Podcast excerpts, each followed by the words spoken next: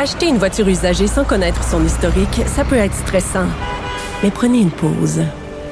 Et procurez-vous un rapport d'historique de véhicule Carfax Canada pour vous éviter du stress inutile. Carfax Canada. Achetez l'esprit tranquille. La Banque Q est reconnue pour faire valoir vos avoirs sans vous les prendre. Mais quand vous pensez à votre premier compte bancaire, tu sais, dans le temps à l'école, vous faisiez vos dépôts avec vos scènes dans la petite enveloppe. Hmm, C'était bien beau. Mais avec le temps, ce vieux compte-là vous a coûté des milliers de dollars en frais, puis vous ne faites pas une scène d'intérêt.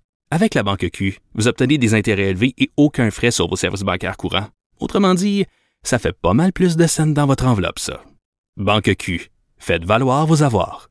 Visitez banqueq.ca pour en savoir plus. Léa Strisky. Mais je veux que tu le saches que ça a un effet. Mathieu Cyr. Ouais, mais ça, c'est vos traditions, ça. La rencontre. Il y a de l'éducation à faire. Faut avouer que je suis pour la démarche. La rencontre Strisky-Cyr. Bon, salut à vous deux.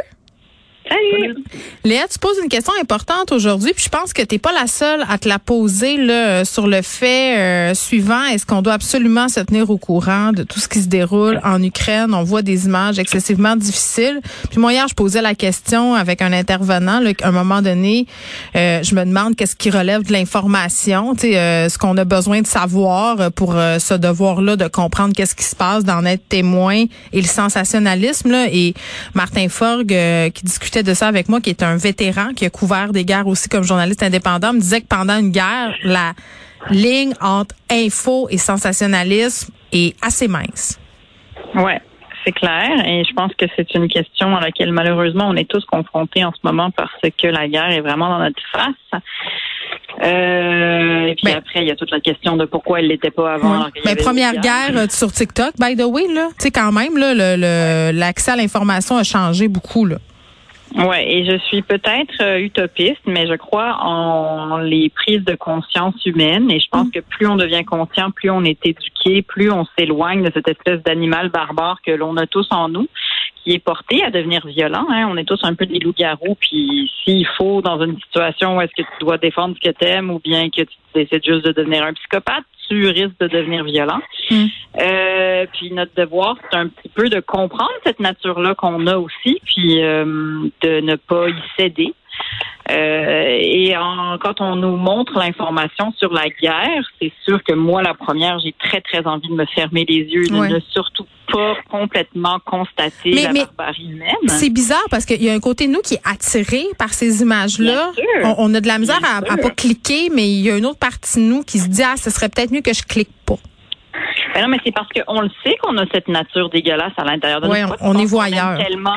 Ben on- non, mais c'est parce que pourquoi on aime tellement les podcasts de true crime que c'est l'affaire la plus écoutée au monde? Pourquoi est-ce que je veux dire, Mhm.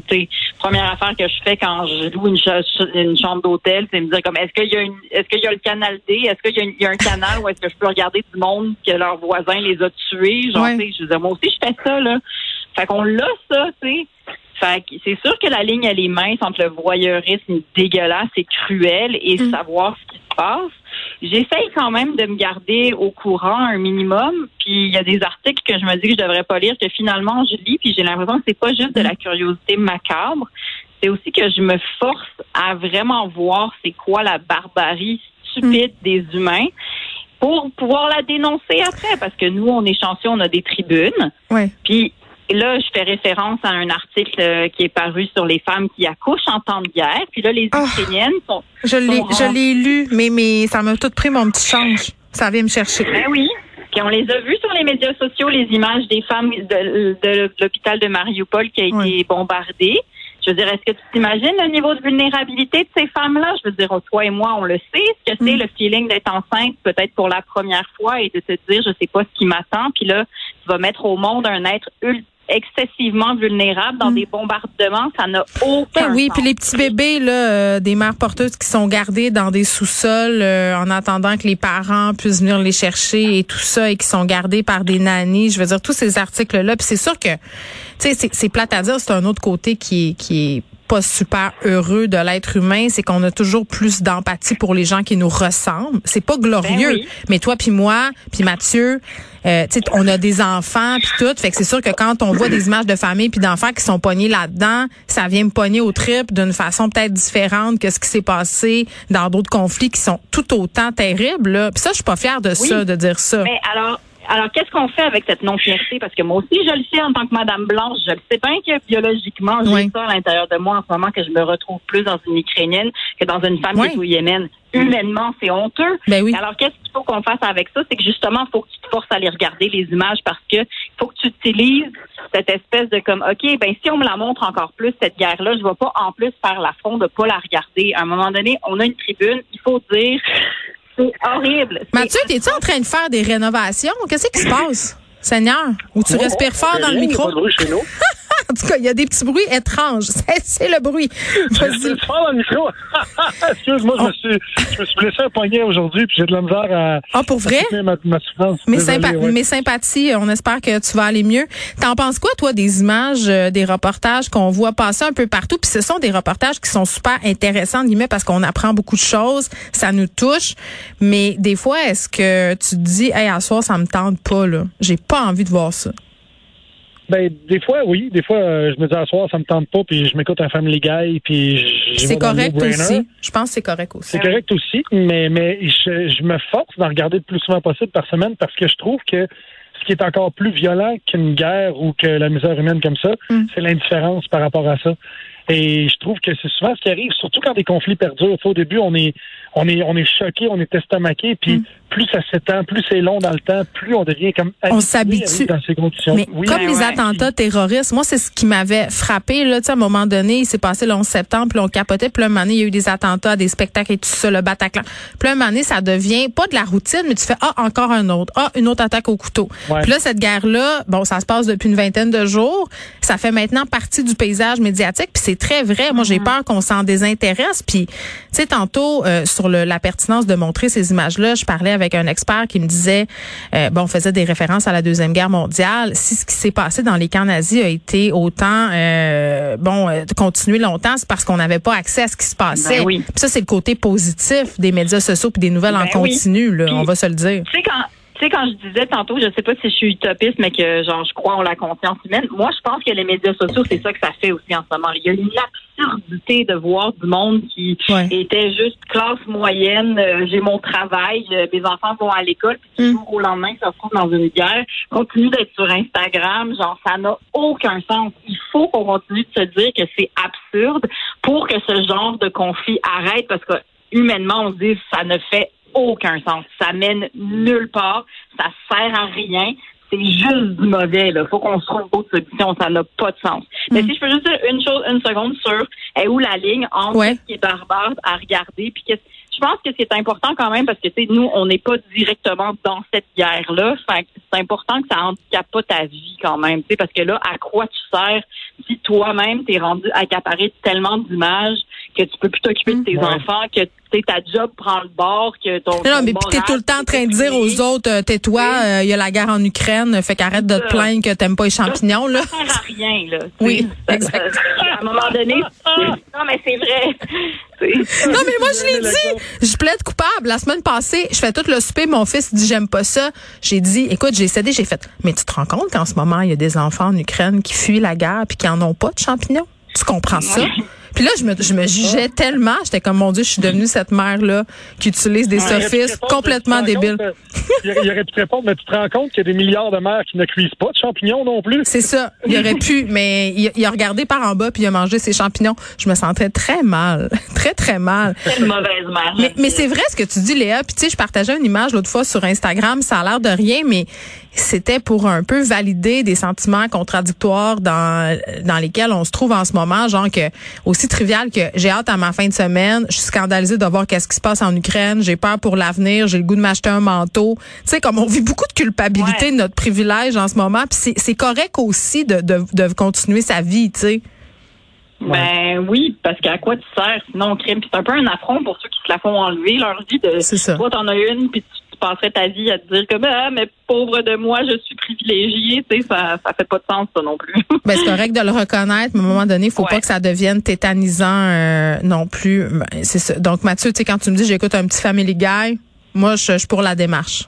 C'est ce que je me dis. Bon, ben. OK, on s'en va ailleurs. Euh, on va parler des prénoms. C'est souvent un sujet qui est aussi, euh, bon, disons-le, euh, tendu, là, parce que c'est vraiment personnel, la question des prénoms. Il y a des gens qui, on dirait, se font un point d'honneur de vouloir être originaux. Puis moi, je sais pas, il y a quelque chose qui vient me chercher là-dedans, dans cette idée d'enfant projet, là, comme si tu voulais que ton enfant, de par son prénom, soit tellement spécial, parce que c'est ton enfant, puis c'est ton prolongement narcissique. Puis souvent, les vedettes choisissent des noms comme ça, Mathieu. Ben tout à fait, tout à fait. Puis tu sais, c'est ce qui est triste là-dedans, c'est que l'enfant n'a pas son mot à dire, on s'entend. Fait que Oui. subis ce prénom-là. Euh, là, on parle de Elon Musk. Euh, Je ne sais pas si vous êtes au courant. Moi, j'ai appris ça. Il est, en- il est à 33 canadien. Euh, Elon Oh. Musk, qui est sud-africain, canadien et américain. Euh, lui et la chanteuse Grims, de son vrai nom Claire Boucher, qui elle est canadienne à 100 fille de 33 ans de Vancouver. Ils ont eu un deuxième enfant ensemble, euh, né d'une mère porteuse. Mais ils n'étaient pas euh, séparés, eux autres. Je comprends plus rien. En tout cas, c'est moderne. OK. Ouais, ben c'est ça. Voilà, c'est moderne. Et, euh, et euh, c'est une petite fille qui a appelé Exa Dark Sidereal. Comme je le répète, Exa Dark Sidereal. OK. Et qui a un surnom qui s'appelle Y, en anglais Why, comme Why would you do this shit? Et, euh, et en 2020, ils ont eu un petit gars qui a appelé XHA12. Euh, C'est pas une mutation de la COVID, là. C'est un vrai nom de bébé, là. C'est un vrai nom de bébé. C'est un vrai nom de bébé. Et, euh, et, et bref, ça m'a fait, ça m'a fait me réfléchir là-dessus à savoir justement, est-ce que ça part mal dans la vie, sauf qu'on s'entend que le bébé est quand même un assez beau coussin financier. Ouais, pas je pense que ça va. Je pense que ça va. Mais, mais écoute, c'est- fascinant ce que, ce que j'ai vu. Il y a une étude, il y a plusieurs études, mais celle qui m'a le plus marqué, c'est une étude qui a duré sur une période de presque 10 ans, qui a suivi 6000 personnes. Hum. Et euh, avec l'étude, on a découvert que le prénom, euh, ça peut prédire, le- en fait, ça peut prédire, ça influence grandement le statut social, le niveau d'études et même les revenus et même, attention, le visage. Ton visage, la morphologie du visage, selon ton prénom, se forme d'une autre façon, euh, dépendamment du stéréotype qui va avec le prénom. Ben voyons, t'as-tu des exemples, mettons? Kevin. Ben, mettons, mettons, C'est ça que j'allais dire. Julie, ben là, mettons, c'est, tu as dit Kevin? Oui. Oui. Ouais, c'est ça, Kevin, tu sais, c'est sûr que Kevin, bon, tu n'es pas dedans, puis il n'y en a pas qui poussent. Fait que Bon. C'est chien. ça te ressemble vraiment au montage. Non, mais tu sais, mettons, euh, tu sais, souvent on entend l'expression, cette personne-là a une face de Léa, ou Oui. elle, elle a une face de Geneviève, Oui. ou lui une face de Bat. Tu sais, Mm. Ouais. pas t'appeler Bat. Euh, mais je donnais l'exemple d'une Julie, mettons, parce que Julie, ça correspond à euh, quand tu dis ce nom-là, les gens pensent à une fille souriante, lumineuse et un peu influençable. Julie, ça Et blonde, non? Moi, je, moi, une Julie, c'est blond dans ma tête. Mais non, moi, je pense à Julie Marcoux, mais c'est vrai qu'elle qu'elle est lumineuse et qu'elle est souriante, mais elle n'est pas influençable. Ça, ça, c'est non. Mais, mais tu vois, lumineuse et souriante, donc, en t'appelant Julie, toi, tu associes ces caractères-là à ton prénom, tu- donc tu deviens Oui. toi-même lumineuse et souriante. Mais ça, moi, Et, ma euh, gardienne s'appelait Julie, donc j'ai comme des souvenirs ultra positifs. Fait qu'on dirait que quand je rencontre une Julie, j'ai tout le temps un préjugé favorable. C'est de même. Est-ce qu'elle était, est-ce qu'elle était blonde, ta gardienne? Mais pas en tout, elle était brune, puis elle avait des fonds de bouteille. Ah, j'étais en train de dire quelque chose d'autre. Oui. Si vous voulez avoir l'air plus intelligente, rajoutez-vous des initiales dans le nom, OK. euh, dans le prénom. Euh, comme euh, George W. Bush, d'ailleurs, a fait ça expressément pour avoir l'air plus intelligent. mais pour euh, Anna- moi, je pensais que c'était un truc pour avoir l'air riche, mettre un initial euh, ou être anobli. Ah non, mais Mathieu, George. W. Bush, parce que son père s'appelait George Bush, il avait été président aussi, là, si, tu sais. Oui, Il voulait- je- il voulait je- se distinguer. c'est quand même- C'est pour le distinguer, c'est sûr, mais ça aurait pu être George Bush Jr. Tu sais, il a mis le W parce que Ouais. quand tu mets et, et c'est parce que check, je t'explique l'étude. Ils ont eu des, euh, des élèves qui avaient des qui avaient des résultats de tests et ils ont fait corriger ça par des professeurs. et C'était exactement les mêmes tests.